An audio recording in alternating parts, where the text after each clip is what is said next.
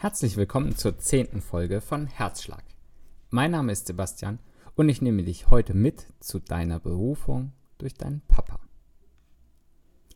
Einfach mal aus der Hüfte geschossen, was ist deine Berufung?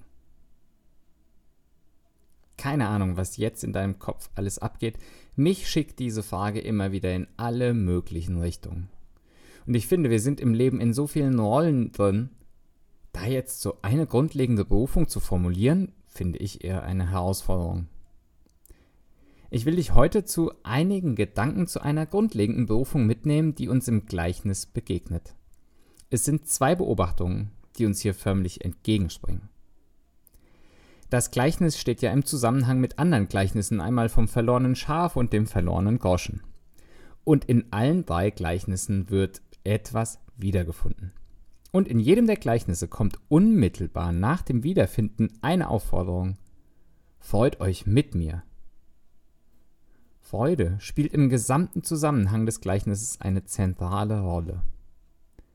Und dann in unserem Gleichnis gibt es eine Szene, in der es dem Papa gar nicht schnell genug gehen kann. Da wird der Vater auf einmal ganz eilig. Als der jüngere Sohn wieder da ist, da sagt der Vater zu seinen Knechten, Holt schnell, auf einmal muss alles ganz schnell gehen. Der Vater kann es gar nicht abwarten, sich zu freuen und ein Fest zu feiern. Hier geht es nicht um Ungeduld, hier geht es um Vorfreude. Ich glaube, wir sehen hier, Gott kann es nicht abwarten, dich in das Leben in seinem Reich, auf seinem Hof, in seiner Heimat einzuführen, und Gott liebt es, sich zu freuen und findet gute Gründe dafür. Und den Gedanken finde ich charmant. Also Reich Gottes ist ja da, wo Gott zu Hause ist. Und jeder von uns gestaltet ja sein Zuhause so gut wie möglich, so wie er es liebt. Mit dem, was er schön findet, was ihm wichtig ist. Gott auch. Gott gestaltet sein Zuhause, sein Reich eben unter anderem mit Freude. Natürlich hat er noch mehr Einrichtungsgegenstände, wenn man das so bezeichnen will, aber heute bleiben wir einmal ganz bei diesem einen, der Freude. Denn genau da liegt eine der ganz grundlegenden Berufungen von uns. Ich finde es in Anbetracht der Welt, in der wir leben, aber schon fast erschütternd. Aber nicht nur im Gleichnis begegnet die Berufung. Auch Paulus weist darauf hin, so schreibt er an die Philipper, freut euch in dem Herrn alle Wege.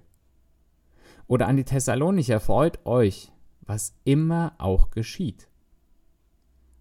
Es gibt Tage, da regen mich solche Sätze eher auf. Und dann gibt es aber auch Tage, da weisen sie mir einen Weg zum Leben. Und ich merke ja. Vielleicht sagst auch du jetzt, Sebastian, so ein Fest ist das Reich Gottes Leben in dieser Welt ja nun aber auch nicht immer. Corona, Wirtschaft, Beziehungsleben. Liest du keine Zeitung? Hast du kein Internet? Das ist ja nicht auf einmal verschwunden. Nun, zum einen gebe ich dir recht. Wir haben noch nicht den Himmel auf Erden. Bis das Reich Gottes die alles bestimmende Wirklichkeit ist sind es vermutlich noch ein paar Meter. Noch ist nicht alles gut, noch ist es ja aber auch nicht das Ende. Zum anderen würde ich dir widersprechen. Es geht nicht darum, dass wir nun rosarot und weltfremd werden. Es geht darum, dass wir schon jetzt die Strahlen Gottes in unsere Welt hineinsehen. Es geht darum, im Leben die Perspektive einzunehmen, die Gott hat. Ich bin nun wahrlich kein weltflüchtiger Christ. Ich mag auch das Leben hier und zugleich erdet es mich, wenn ich mir vor Augen halte, unsere Welt und unser Streben hier ist nur vorläufig.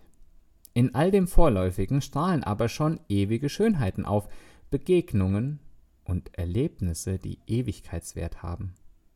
Henry Noon schreibt, Menschen, die Gottes Freude kennengelernt haben, leugnen nicht die Finsternis. Sie behaupten und glauben aber, dass dem Licht das in die Finsternis scheint, mehr vertraut werden kann als der Finsternis. Sie wissen, eine Spur Licht kann einen Haufen Finsternis vertreiben. Ein starker Satz. Sie behaupten und glauben aber, dass dem Licht, das in die Finsternis scheint, mehr vertraut werden kann als der Finsternis. Sie wissen, eine Spur Licht kann einen Haufen Finsternis vertreiben. Die Kunst eines Christen ist auch in den kleinen Freuden die Möglichkeit zu sehen, die Wahrheit über die Welt zu erzählen und ihnen diese Möglichkeit zu geben. Darin liegt ein Teil deiner Berufung. Lebe mit deinem Papa im Himmel schon jetzt zusammen und lerne seine Perspektive und auch seine Freude kennen. Keine weltfremde, aber eine geerdete. Und hier sind wir an einem offenen Ende. Zehn Wochen Herzschlag neigen sich dem Ende. Das Ende ist offen. Was du daraus machst, liegt bei dir. Ähnlich bei mir. Und das ist ganz dicht wie in dem Gleichnis, ein offenes Ende. Wir wissen nicht, was der ältere Sohn nun tut. Kehrt er ins Haus, feiert er mit, bleibt er missmutig auf dem Feld, zieht er jetzt von dannen und sortiert sich erstmal, weil ihm das so richtig gegen den Strich ging? Keine Ahnung. Wir erfahren auch nichts von dem Jüngeren. Das ist auch wie mit dem Bild von Rembrandt. Bilder sind eine Momentaufnahme aus einer Perspektive. Nie bilden sie die ganze Wirklichkeit ab. Bilder verkürzen. Schon von der nächsten Sekunde nach der Fotografie kann uns so ein Bild eben nichts mehr erzählen. Wer bewegt sich jetzt hier wie? Wer umarmt wen? Wer geht wohin? Weder im Gleichnis noch beim Bild entdecken wir das, wir wissen es nicht. Wir bleiben eher vor der Frage, was mache ich jetzt damit? Darauf zielt Jesus mit der Geschichte ab. Er lässt dich mit der Frage stehen, und? Was machst du jetzt? Feierst du mit? Was ist dein nächster Schritt? Wo willst du hin? In zehn Wochen Herzschlag haben wir ein paar Meter zurückgelegt. Vielleicht warst du mit einer Runde Weggefährten dabei und ihr habt nun einige Wochen Leben und Gedanken geteilt. Und jetzt steht jeder vor der Frage, wohin bewege ich mich nun? Auch mit Jesuskultur, zu dem Herzschlag ja gehört, starten wir einen Prozess. Was wir unterwegs alles erleben werden, wissen wir selbst nicht. Ein offener Anfang. Und offene Anfänge sind gut, denn sie bieten Raum für Geschichten. Wohin bewegst du dich? Ein offener Anfang mit Raum für Geschichten. Schön, dass du dich mit uns auf den Weg gemacht hast und wir machen dir Mut. Setze mit Herzschlag für dich einen offenen Anfang. Einen offenen Anfang mit Raum für Geschichten. Fang jetzt an einzuziehen in das Haus deines Papas. Das kann bedeuten, bleibe mit deinen Frustpunkten über Gott oder deinen Glauben nicht alleine. Such dir Weggefährten, mit denen du sie teilst und bewegst. Gerne helfen wir dir lebe du es echt aus. Sowohl der jüngere als auch der ältere Sohn machen das je auf ihre Weise, und Gott kann mit beiden Weisen gut umgehen. Ich feiere beide Söhne dafür. Warum?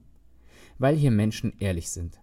Hier verstecken sie nicht ihre Gefühle und Gedanken, selbst wenn man geneigt ist, sie als krumm oder komisch einzuschätzen. Sie sind ehrlich. Sie zeigen Gott ihr Herz und genau das gibt Gott die Möglichkeit, ihr Herz zu erreichen. Daher eben lebe du es echt aus. Daher auch zum Abschluss der heutigen Folge eine Frage zum Nachbedenken. Gut, heute sind es dann sogar zwei. Geh noch einmal die zehn Wochen Herzschlag und deine Notizen und Kerngedanken durch. Was nimmst du dir aus dieser Zeit insbesondere mit? Such dir einmal bis zu drei Kerngedanken. Und dann setz dich hin und überlege, welche Bewegung machst du nun? Wie sieht dein nächster Schritt aus? Dafür wünschen wir dir Gottes Segen und freuen uns, dir an der einen oder anderen Stelle zu begegnen.